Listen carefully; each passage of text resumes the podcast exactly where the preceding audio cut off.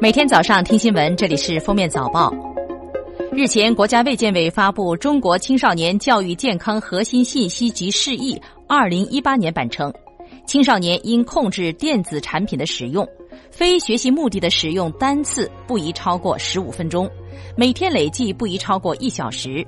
此外，青少年应保证充足睡眠。一般来讲，小学生每天十小时，初中生九小时，高中生八小时。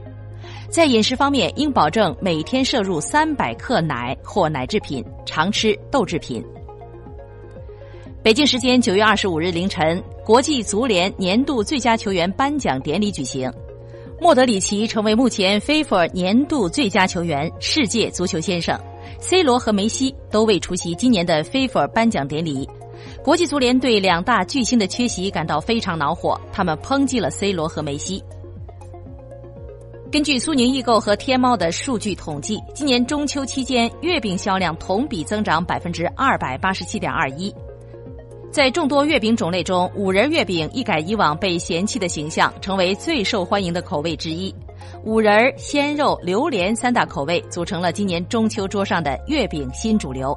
而最能吃饼的城市是广州，随后依次是南京、上海、北京和杭州。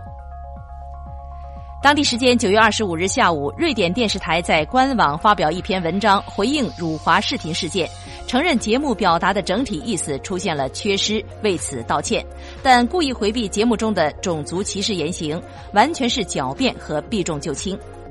这样的道歉我们绝不接受，我们再次敦促瑞典电视台有关栏目组深刻反省，立刻做出真诚道歉。近日，离婚冷静期写入民法典分编草案，并在中国人大网上公开征求意见。有人颂扬离婚冷静期对稳定婚姻将会发挥作用，也有人旗帜鲜明的反对设置离婚冷静期，有转移财产和家暴的风险。况且法无禁止皆可为，哪条法律规定不许人类冲动了？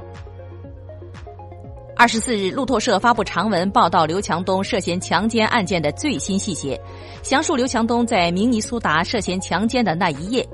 京东股价应声大跌逾百分之七，创近两年新低。深圳发布微信公众号消息，近日网络上出现了关于深圳将成为直辖市的传言。对此，深圳市政府新闻办负责人指出，此传闻毫无事实根据，纯属个别网友的猜测。九月二十四日晚九时许，上海铁路局合肥客运段网上传播的外籍旅客占座视频初步调查。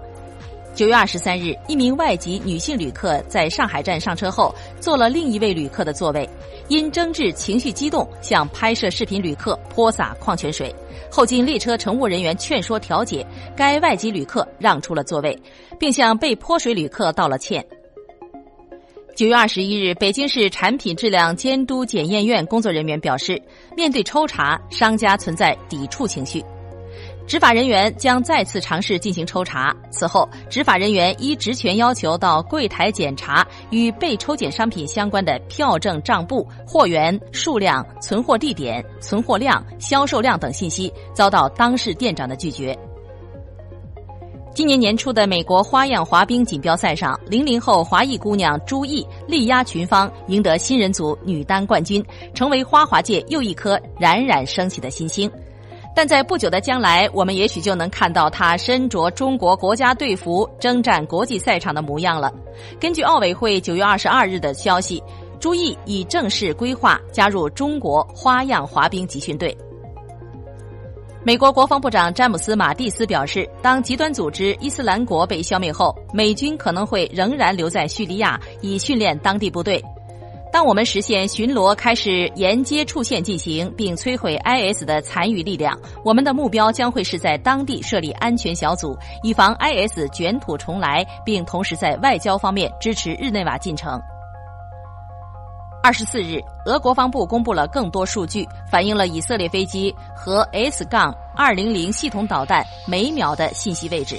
数据显示，导弹在接近以色列飞机的时候，迅速改变了飞行方向，并转向了俄罗斯的伊尔杠二十侦察机。对此，俄罗斯国防部长绍伊古表示，将迅速加强叙利亚空军力量，以保障俄军安全。感谢收听今天的封面早报，明天再见。本节目由喜马拉雅和封面新闻联合播出。